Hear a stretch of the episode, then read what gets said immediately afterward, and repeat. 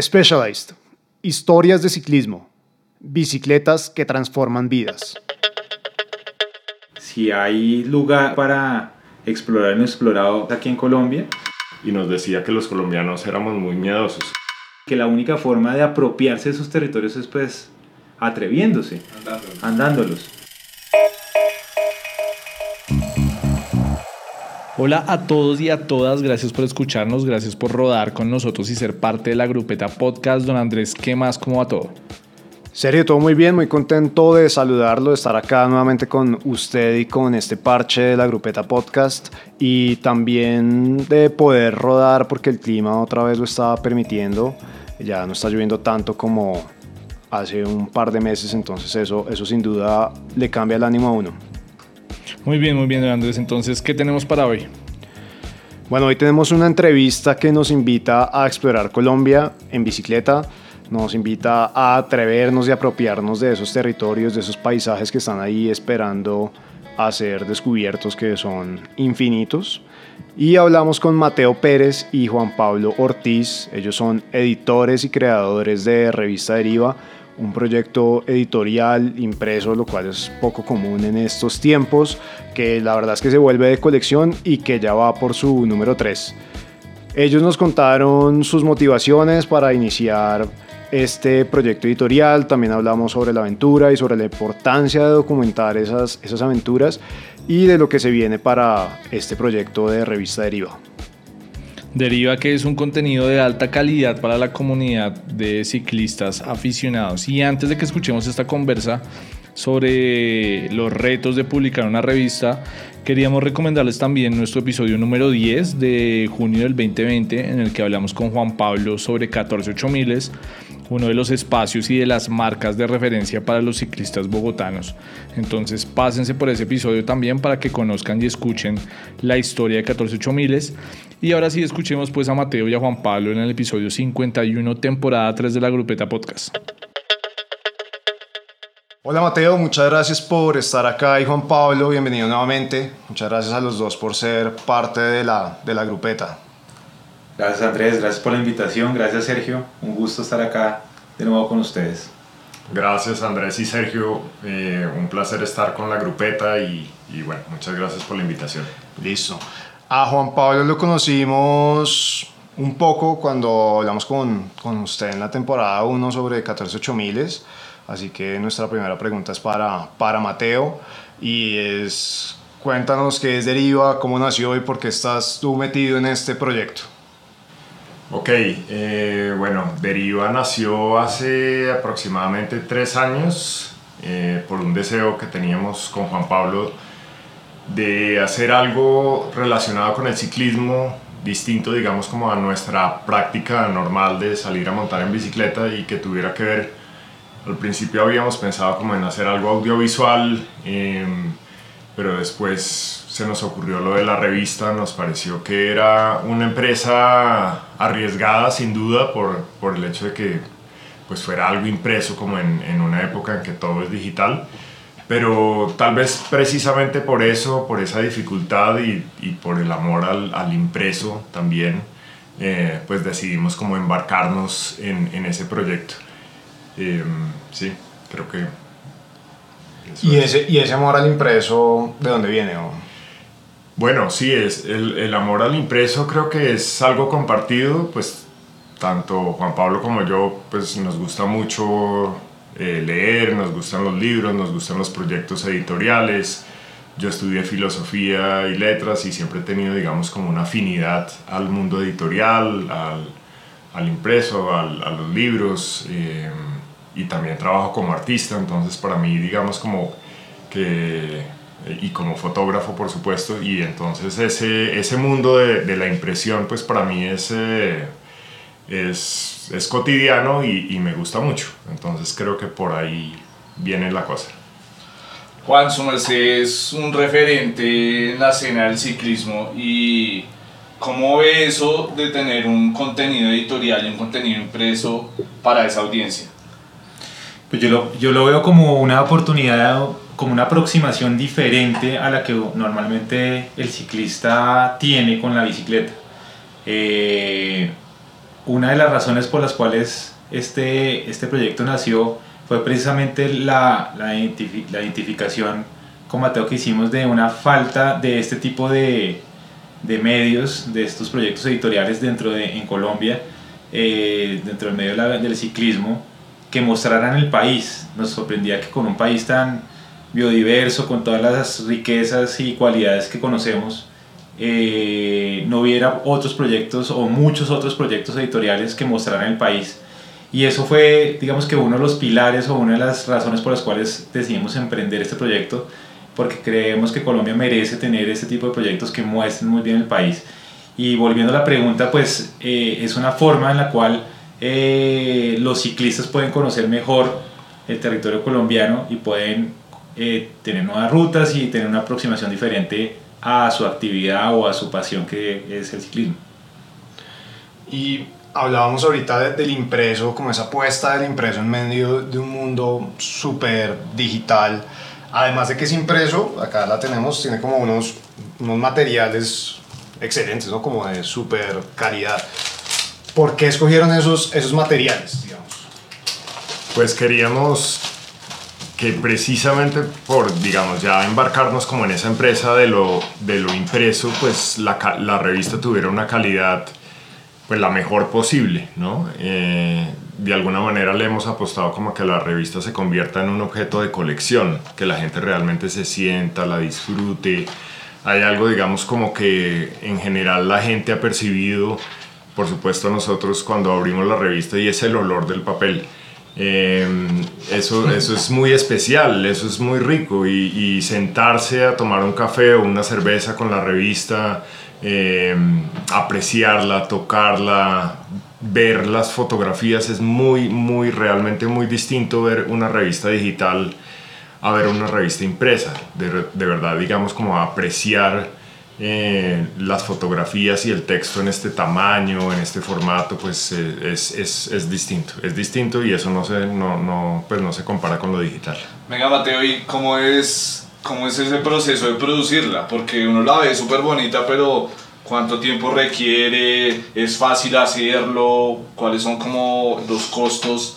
Eh, como, sí, ¿qué, qué, ¿qué nivel de dedicación puede tener producir un proyecto editorial de este tipo? Pues sí, esa es como una trampa en la que caímos porque dijimos, no, eso es, eso es fácil, eso, ah, eso hay un proyectico de lado y, y esto requiere de mucho tiempo, eh, paso a paso, ir construyendo la revista, ir dándole estructura, qué es lo que queremos contar en esta revista, cuántas historias, cómo, a quienes invitamos, lo de la convocatoria, que es algo que hablaremos ahora más adelante Em, el diseño de la revista, las fotografías que estén en buena resolución, que sean buenas fotos, los textos que estén bien escritos, hay que mandar a corregirlos, em, el, diseño y la, edición de la revista, bueno, y ya la parte, digamos, de impresión, que es un mundo gigantesco.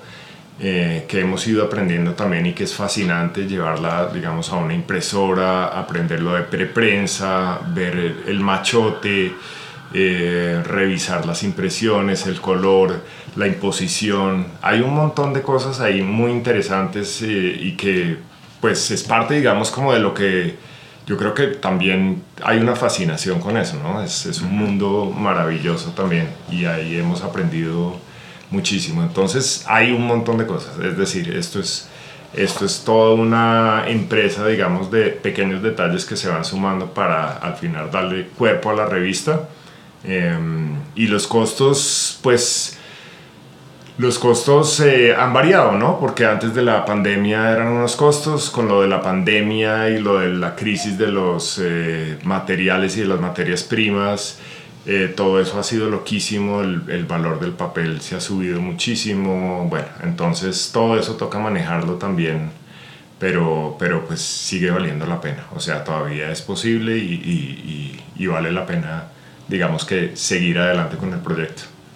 Yo tenía una pregunta relacionada precisamente con, con el precio de la revista y, y, esta elección de materiales porque pues, es súper bonito, pero, pero no sé si se está dejando por fuera como un público muy grande que de pronto no tiene, está interesado, pero no, de entrada le cuesta decidir gastar 50 mil pesos en, una- en, un, en un número de una revista? No sé cómo, qué, qué pensaron ustedes o qué reflexionaron ustedes al momento de tomar la decisión sobre los materiales y los, y los, y los costos que eso, que eso implica. Sí, es una pregunta interesante, pero, pero digamos que lo que creemos es que definitivamente el producto que estamos ofreciendo, la calidad del producto, amerita esos 50 mil pesos. Digamos que vuelvo a la idea de una revista de colección que la gente, eh, digamos que alguna va a apreciar y la va a coleccionar y la va a tener en la mesa de su sala y la va a leer, la va a releer, y se la va a enseñar al amigo y demás, y además va a disfrutar y poder aprender cosas nuevas sobre el ciclismo, sobre Colombia, sobre su país, pues ameritan esos 50 mil pesos. Digamos que creemos que más que cualquier cosa es un precio justo por la revista. Ok. ¿Y cada cuánto sale la revista? Porque eso también tiene mucho que ver con el precio. O sea, no, no es algo que yo voy a estar gastando todas las semanas, ¿no? Correcto, correcto. La revista sale, sale una vez cada seis meses. Cada seis meses. Ok, sí. ¿Por qué se ríe? ¿Por qué se ríe? No, porque cada seis meses en la medida de lo posible, digamos, eh, como decía Mateo, pues es, es una tarea, no quiero decir titánica, pero sí, sí definitivamente es una trampa bonita, digámoslo así. Es una trampa en el sentido en que pues requiere bastante de trabajo y muchas veces, o pues no hemos alcanzado a cumplir lo de los seis meses. Eh, pero yo quiero volver a, a- a eso y, y yo pienso que definitivamente es una tarea muy gratificante, digamos que eh, por eso dije una trampa bonita porque ha sido muy gratificante como toda el- la parte creativa que exige también hacer una revista de estas, también las personas que uno conoce en el camino eh, y que pues han sacado eh, artículos o rutas dentro de la revista, eh, es, es muy enriquecedor hablar con estas personas, se vuelven pues personas cercanas, hemos conocido pues gente eh, reconocida también que de alguna u otra manera pues, de pronto no hubiéramos podido tener la oportunidad de entablar una, una relación un poco más estrecha como lo hemos tenido y, y ver el resultado físico, eso también es algo que eh, es muy gratificante, digamos que es, es algo, el objeto, ¿no? El objeto. Digamos que a veces uno trabaja por algo virtual que se pierde y se diluye en el tiempo, mientras que aquí es algo, un objeto físico que pues perdura y es muy bonito cuando uno llega a la casa y la ve ahí encima o alguien la coge o alguien le pregunta, pues ese- esa parte del objeto físico es, es bien bonito y gratificante. Sí.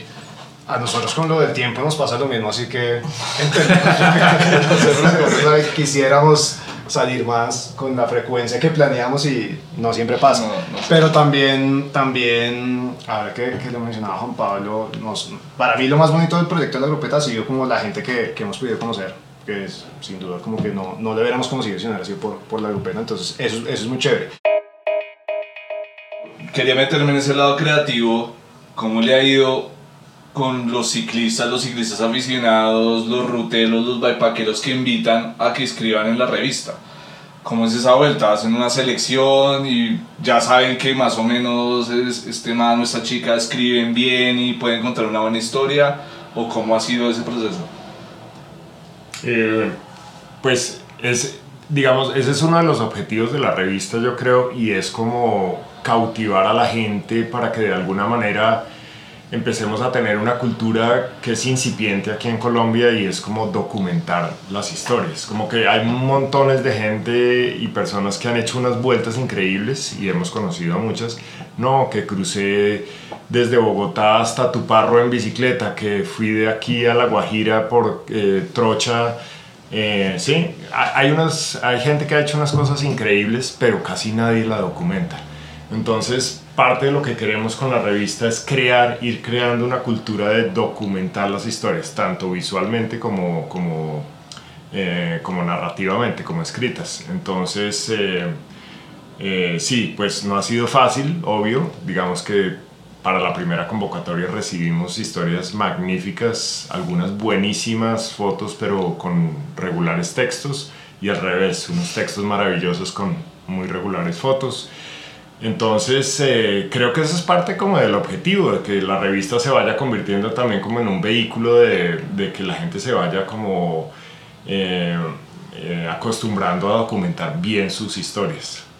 Eso, eso, digamos, nos lleva a hablar de la convocatoria, hablemos sobre eso, cómo, cómo encuentran esos colaboradores y esas historias con estas fotografías que vemos en la, en la revista? Porque no todo lo escriben ustedes, no todos son fotografías de ustedes ni recorridos que han hecho ustedes dos, ¿no? Correcto. Pues eh, el contenido de la revista, parte es editorial, parte eh, por parte de nosotros. Eh, la idea es que en cada edición, de, en cada volumen de Deriva haya una historia que salga de una convocatoria. se hace de nuevo con cada revista y es una convocatoria abierta, cualquiera puede escribir. El único, digamos, requisito especial es que sea una historia dentro de Colombia porque eso es uno de los pilares que aprovecho para decirle y es que lo que queremos es el tema, digamos que es Colombia. Entonces, muchas veces nos ha dicho, hay gente que nos ha dicho, venga, tengo esta historia que se hizo en la Patagonia, en fin. Eh, le decimos muy chévere, pero por ahora queremos solamente historias en Colombia. Hay, digamos que unos requisitos ya eh, muy sencillos en cuanto a longitud y demás, pero simplemente es como decía Mateo, esa parte documental de la, de la historia eh, tanto escrita como en fotografía y cada seis meses entonces hay esa convocatoria.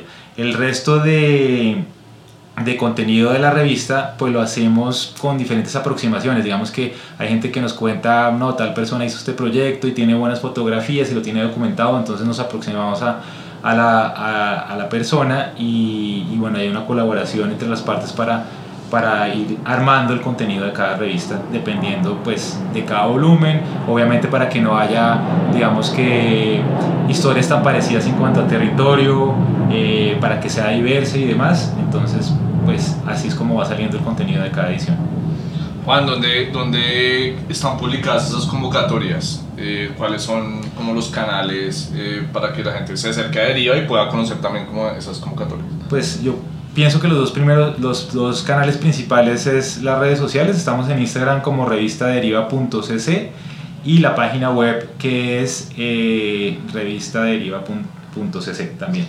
En la web también se pueden leer los artículos.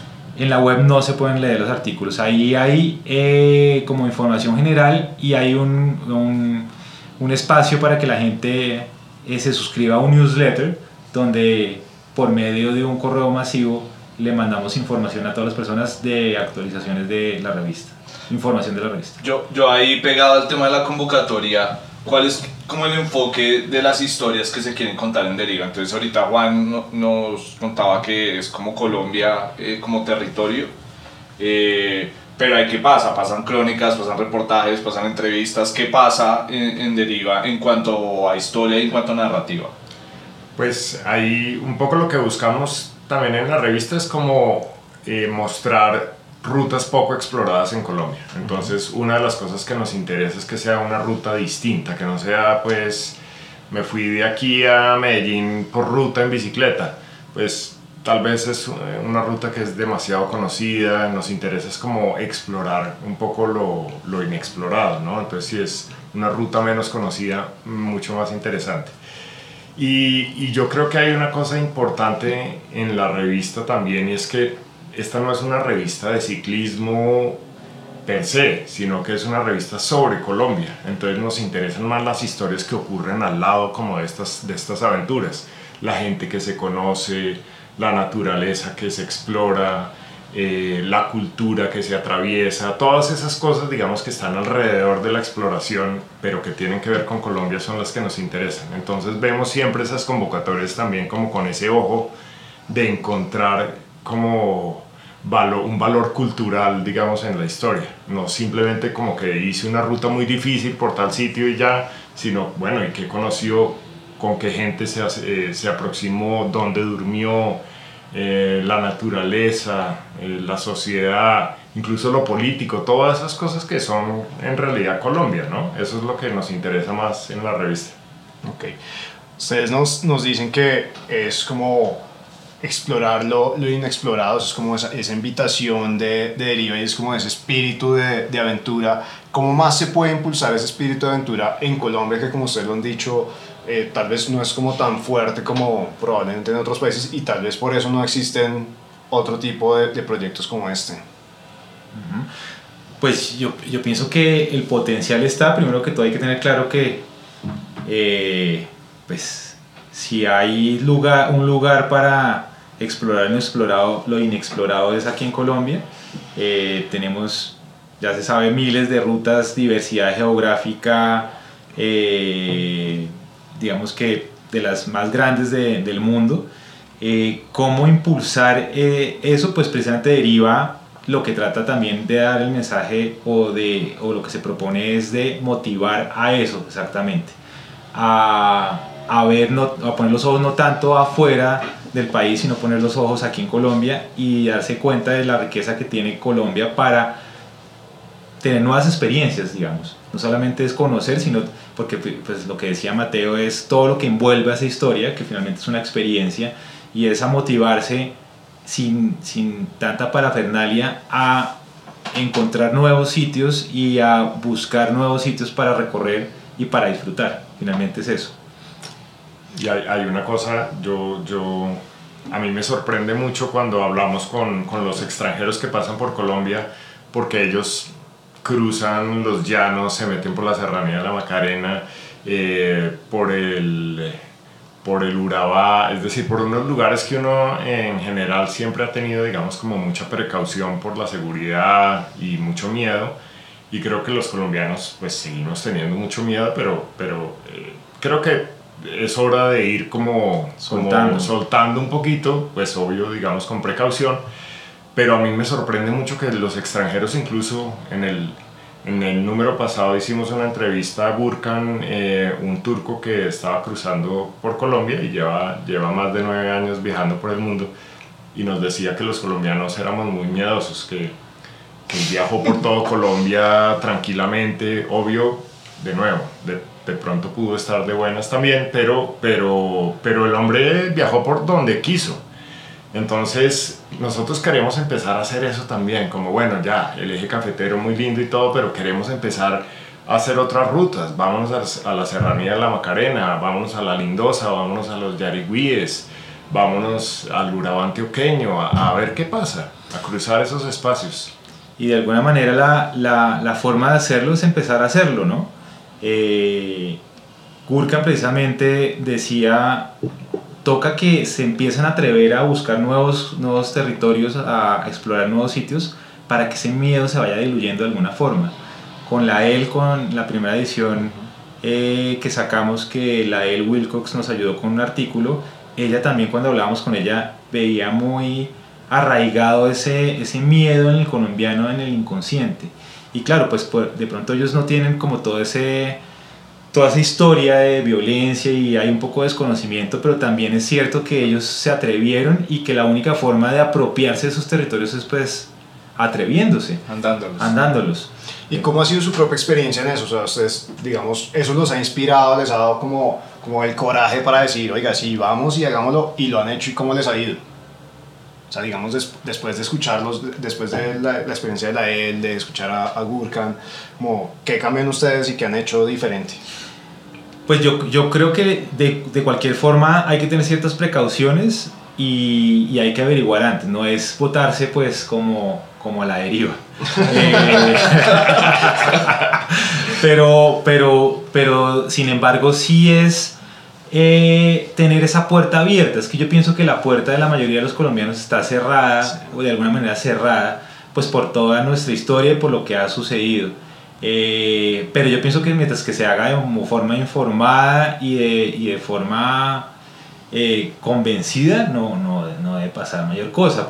Muestra de eso es que la mayoría de los extranjeros, volviendo a, a lo que contaba Mateo, la mayoría de los, de los eh, ultra, ultra, bueno, los corredores de ultradistancia, exploradores muy famosos, también todos a Colombia, y esa gente llega aquí y se recorre mil, mil quinientos kilómetros por todo el territorio sin, sin pedir permiso, sin, sin pestañear. completamente solos. Y, y, solos y mujeres solas y bueno. Y lo, y lo saben hacer y ellos dicen, evitamos llegar como a las grandes ciudades y más bien vamos como entre pueblos pequeños y la gente, siempre nos dicen, la gente es súper amable aquí en Colombia, la gente es hospitalaria, la gente es eh, querida. Eh, entonces, sí, pues eso, eso va creando toda esa cultura de que más gente venga también y creo que es el momento en que se están abriendo muchos espacios que antes estaban ocupados em, por ejemplo, en, en lo que ha ocurrido en, en, mesetas, en el Meta, el cañón del río Huejar, eso era un espacio que antes nadie conocía y eso es increíble y se está abriendo para que la gente lo conozca eh, y así con otros miles de paisajes en Colombia, ¿no? Están escuchando una historia contada por ciclistas para ciclistas. Súbanse en una Specialized, que también están hechas por ciclistas para ciclistas. Su merced Mateo trajo el tema de, de, los ciclistas y de los aventureros extranjeros. ¿Cómo llegan esos personajes a deriva? Como ustedes están pendientes, como diga, va a venir este man, eh, busquémoslo, o, o cómo, cómo, cómo, ha sido esa convocatoria con, precisamente con esas historias de visitantes a Colombia eh, no, no convencionales, ¿no? Y que uno no, que uno no sabe, ah, este, este personaje está acá, no tenía ni idea. Pues yo creo que nosotros eh, sí, estamos muy pendientes de tocar puertas. Eso es, pues ha sido así que eh, nos enteramos de que tal persona viene acá, pues de una, escribirle, presentarse, eh, contar acerca del proyecto y, y, yo pienso que estas personas están siempre muy abiertas a este tipo de proyectos que finalmente son diferentes y tienen una intención pues bonita detrás, ¿no? Mostrar Colombia, finalmente ellos lo han, lo han entendido así eh, y están muy dispuestas a colaborar. Entonces siempre es estando pendiente, algunos los hemos contactado antes, eh, otros cuando ya están acá, pero siempre han, en general han sido muy abiertos a colaborar y a participar dentro del proyecto. Sí, o por redes sociales nos enteramos, uy, que está de, de, repente este personaje aquí en Colombia dando una vuelta, escribámosle, a ver qué pasa, o, o pues a través también de 14.8000 eh, eh, como en el caso de la de Wilcox, pues que, que, vino y quería hacer una ruta y pues contactaron a Juan Pablo y, y, bueno, ya entonces como que el medio mismo, uno está inmerso como en ese medio. Entonces ya uno como... se entera, se entera de, de quienes están por acá y, y, uno les escribe y ellos pues también son afines como al proyecto Deriva. Eh, entonces bueno, así creo. Y incluso uno se, por redes sociales se entera de mucha gente que ha venido, ha hecho cosas paradigmáticas acá y estamos tratando de contactarlos pues para que nos ayuden a escribir un artículo. Hay, hay historias, pues es que eso es lo increíble, ¿no? Lo que hablaba un poco Mateo, la cantidad de extranjeros que han hecho aquí miles de cosas que difícilmente un, un colombiano ha hecho. Eh, y, de, y de todas las nacionalidades. Hay, digamos, un pakistaní que a mí personalmente me, me llama mucho la historia, la, me llama mucho la atención la historia de él, o pues que que haya venido acá a Colombia y que haya recorrido Colombia, un pakistaní como duró, varios meses aquí recorriendo Colombia y hemos tratado de, ya estamos en contacto con él, de que nos ayude con un artículo para tener una visión pues diferente acerca de, Colombia. Y, y, lo, y lo, de nuevo, volvemos al tema de la documentación y es gente que hace documentación impecable.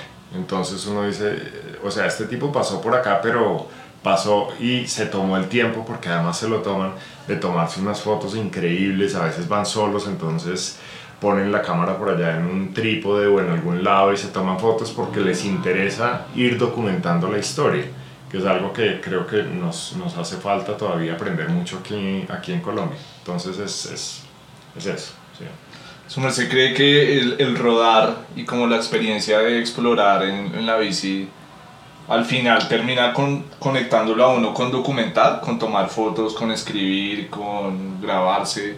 ¿El, el ciclista colombiano es consciente de ese poder o todavía lo está como, como apropiando? Yo, sí, yo, yo creo que todavía no. Yo creo que las redes sociales de alguna manera han aproximado un poquito a, a eso, pero es algo diferente, ¿no? Las redes sociales es algo totalmente diferente. Eh, yo creo que sí falta, falta, falta, falta que, que, las personas se vuelvan conscientes del poder de documentar, porque es que además no es, yo creo que no hay que docu documentar para los otros, sino también para uno. Sí. Digamos que eh, una historia que está bien documentada por medio de la fotografía, por medio de un buen relato en su momento, en, en digamos, en el calor de la llegada de esa historia, eh, va a tener unos matices diferentes cuando se vuelve a leer en tres años, cuando se le lean a los hijos, en fin, hay, hay, hay mucho que se puede hacer a partir de esa documentación que se vuelve muy interesante y es de alguna manera extender el viaje eh, extender esa experiencia a través del tiempo. Eso es, eso es parte del porqué eh, del documental. Y, y para la gente que nos está escuchando, porque yo, por ejemplo, soy muy mal para eso. Sí, yo, yo, yo, yo, yo lo he intentado, pero como que no, no sé si, si exista un método, eh, como no sé, o llego y termino la ruta y tomo unas notas de voz para, para que luego no se me olvide, porque digo, bueno, luego, luego lo voy a hacer y no, o sea, No, se, se me sí. olvida y no funciona, no sé si existe un método también, por ejemplo, yo siento que soy súper malo para tomar fotos, entonces casi que ni lo intento, no sé como qué recomendaciones le puedan dar a las, a las personas que están escuchando y como que les suene esa idea de documentar. Yo, yo creo que tiene que ser como una decisión que uno toma desde el principio, porque si uno va, digamos, pues muy distinto, claro, si uno va en un lote en ruta y, y, y espere, toma una foto y ya lo dejó el tren y olvídese, no, no es como... Pero en cambio en este tipo como de experiencias más de buscar zonas eh, remotas, de ir más tranquilo, de no ir de carrera, no estamos en una competencia, nadie va a ganar, no se trata de eso, sino que vamos es ir explorando el territorio. Y en esa exploración del territorio, eh, pues uno desde el principio decide, bueno, voy a, llevar, voy a llevar una cámara, voy a llevar una libreta y un esfero. eh, y entonces parar en ciertos lugares, tomarse una buena foto, yo creo que es una decisión como desde, desde antes que uno toma, ¿no? Como que, bueno, vamos a documentar la cosa, pero si es de carrera, pues no lo hace uno bien, ¿no? Está sacando uno el celular y ya lo están dejando y, y no, apúrele que nos va a coger la noche. Entonces, no, hay que, hay que tomárselo como con calma y, y decididamente como, bueno, vamos a documentar la cosa y vamos a hacerlo bien. Y, y no hay que, perdón, y no hay que llevar una cámara pues súper profesional. Voy a poner el ejemplo de Juan Felipe Rubio, nuestro amigo de La Vuelta es Así, que eh, para la, la última revista le pedimos que documentara su travesía por Transcordilleras, la primera versión de Transcordilleras. Y él llevó una cámara, pues él pensaba hacerlo súper juicioso con la cámara y claro, la dureza, digamos, de la ruta lo obligó como a decir, no, no, no puedo cargar esta cámara. Y, e hizo todo con un celular y, y funcionó muy bien. Claro, él es fotógrafo, tiene un ojo eh, que está mirando, digamos, fotográficamente el territorio, pero, pero pues con un buen celular se logra. O sea, es cuestión como de voluntad, de encontrar los momentos, oiga, qué bonita luz, qué personaje, qué paisaje, o la bicicleta por ahí en el camino, etcétera, ¿no? Yo tengo una pregunta que, la- que no, no quiero irme sin hacerla y es ¿por qué deriva? Ajá. No, es un nombre muy bonito y todo, pero. Y, y es chévere, como que tienen su toque, eh, pero ¿por qué deriva? ¿Cómo llegaron al, al nombre de deriva? Pues, pues no nos tomó mucho tiempo, la verdad. Eh, claro, cuando pensamos en el proyecto empezamos a pensar en nombres y en algún momento salió, salió el nombre de Deriva y nos parecía que era un nombre que, que encajaba muy bien dentro del proyecto, pues por aquello precisamente de andar a la deriva, ¿no? De derivar también, de, de no tener un, un, un, un rumbo fijo, un propósito de ir de A a B, sino que muchas veces eh, el camino deriva y va para un lado y para el otro y eso nos parece muy interesante y está muy ligado a, a lo que queremos con el proyecto, ¿no? En cuanto a, a buscar rutas diferentes, andar un poco a la deriva por Colombia y descubrirla. pero sin, digamos, sin el... eh, sin ese sentido, digamos, trágico o negativo de ir a la deriva como cuando uno vaya pues a punto de naufragar, ¿no? Sino ir a la deriva un poco tal vez también como pensando en, en, una, en un antecedente más artístico y las derivas surrealistas del principios del siglo XX en que esos personajes se ponían a caminar eh, por la ciudad un poco a la deriva para encontrar cosas, ¿no? Para encontrarse con el mundo. Y, eso nos parecía que era muy interesante, como dejar ir la cosa, no perderse en el sentido, digamos, eh, negativo de la palabra, sino más bien en el sentido positivo de encontrar nuevas cosas, eh, dejarse sorprender, digamos, por el camino. Hey amigos de la grupeta, no olviden suscribirse al pod en la plataforma que nos escuchan. Y si les gusta cómo sonamos, pónganle 5 estrellas. Y porfa, rótele esto a toda su grupeta para que crezca este parche. Ya se nos está acabando el tiempo, entonces hagamos unas preguntas rápidas así de cierre. Y la primera es, ¿qué viene para Deriva en el futuro inmediato y en el mediano y largo plazo? Pues en el futuro inmediato estamos trabajando ya en el volumen 2 de la revista que saldrá en noviembre, esperamos. Que la tercera edición, porque empezamos con volumen edición. cero. Exacto, volumen 0, volumen 1, vamos para el volumen 2. y, y futuro lejano, no sabemos, ni idea. Seguir trabajando y pedaleando porque este proyecto siga creciendo, creo. Sí, eh, yo- yo pienso que, que el propósito es mantener, claro, pues un proyecto editorial hoy en día es un poco quijotesco, si se quiere, eh, pero, pero yo siempre, o lo que yo tengo en la cabeza, y hemos hablado un poco con Mateo, es este proyecto se va a convertir real cuando llevemos 10, 15 derivas, ¿no? Claro, porque el, eh, claro, el empujón, el empujón esco- es- escoba nueva barre bien siempre, el, el empujón inicial, claro, eh, pues no es que sea más fácil, pero pues ahí está, pero queremos es mantenerla y, y yo pienso que Deriva va, va para muchos temas y es absolutamente, digamos que el campo del mundo está abierto para poder hacer mil derivas, pues. Ahora, fuera de micrófonos hablábamos de producciones eh, deriva. A la deriva. A la deriva. Cuéntenos cómo es, cuál, es, ahí- cuál es esa idea, el proyecto, en qué va. Pues es, es como un proyecto paralelo que nace de revista Deriva y es precisamente eh, también como ese deseo de, de documentación y de, y en este caso digamos como de narración a través de la imagen audiovisual o fotográfica eh, y es de contar el país sí, a través de eso, ¿no? Entonces es un proyecto que está iniciando pero que pues ya hemos hecho un par de cosas y que queremos que siga ahí como también creciendo paralelo a la revista, es distinto, no es una cosa impresa, es, es el mundo del video y de la fotografía, pero tiene digamos como el mismo sentido también poético de narrar y de contar historias de una manera eh, distinta, interesante sobre Colombia. Ok. ¿Dónde se puede comprar la revista?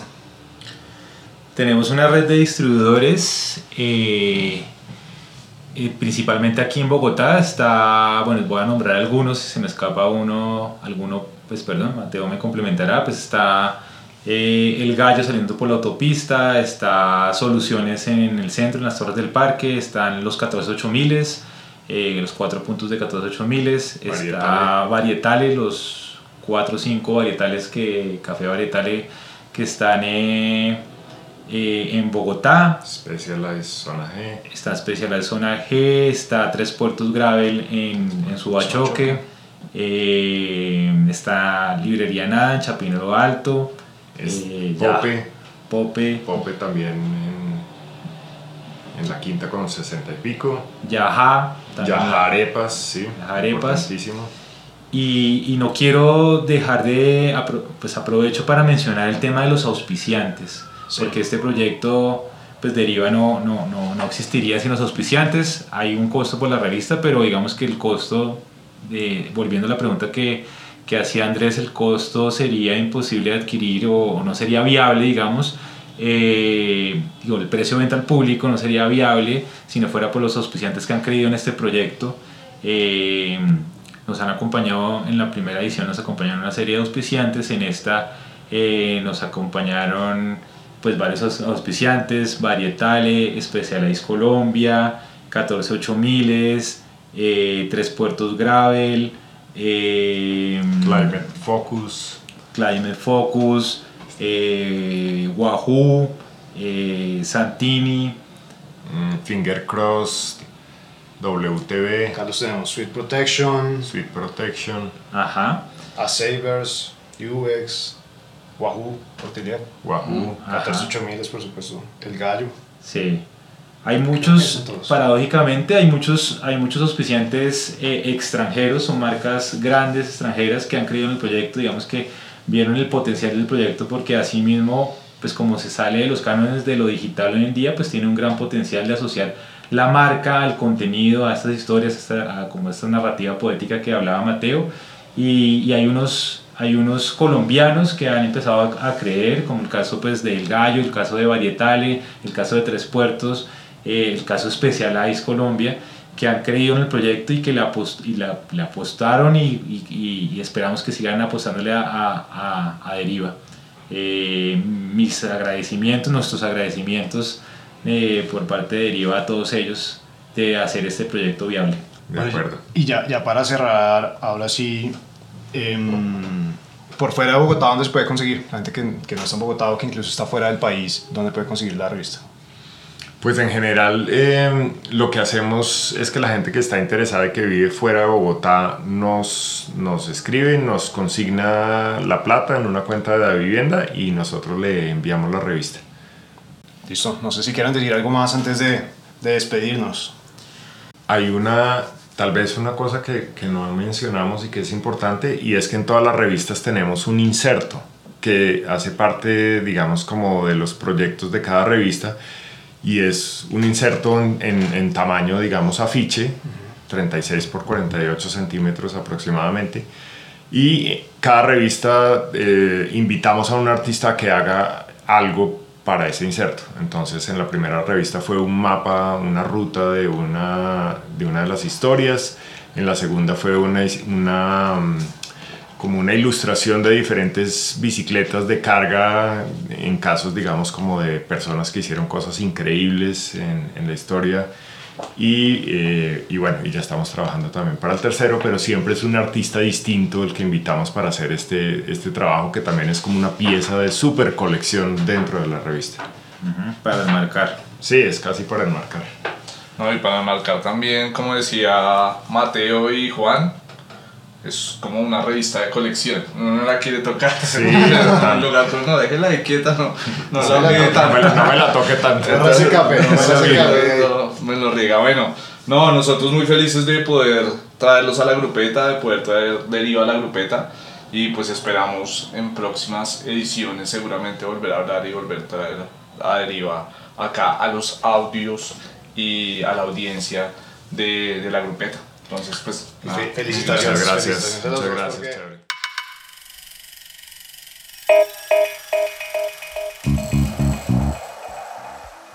Gracias a Mateo y a Juan Pablo por traernos esta historia de deriva de todo lo que implica tener un contenido como este en estos tiempos tan digitales.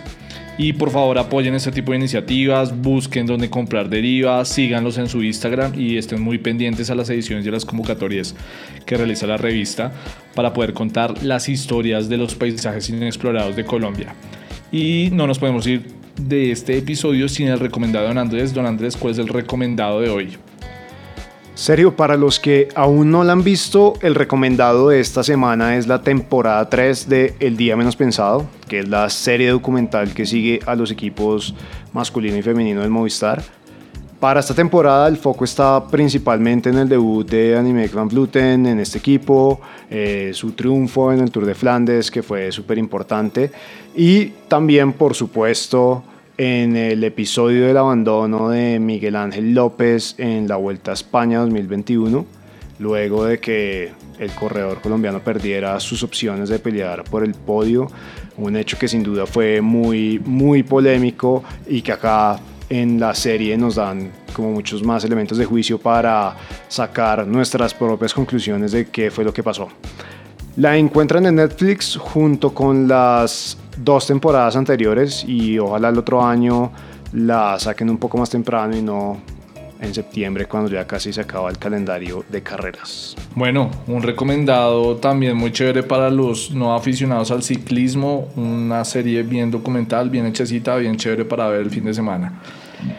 Grupeta, hasta acá este episodio. No olviden seguirnos en arroba la grupeta podcast en Instagram. Por favor, darle estrellita y calificar el podcast en la plataforma en la cual nos estén escuchando y compartir el podcast con toda su grupeta.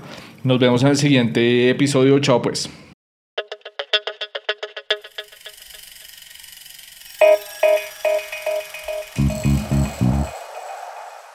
Producido por 3 de Batio.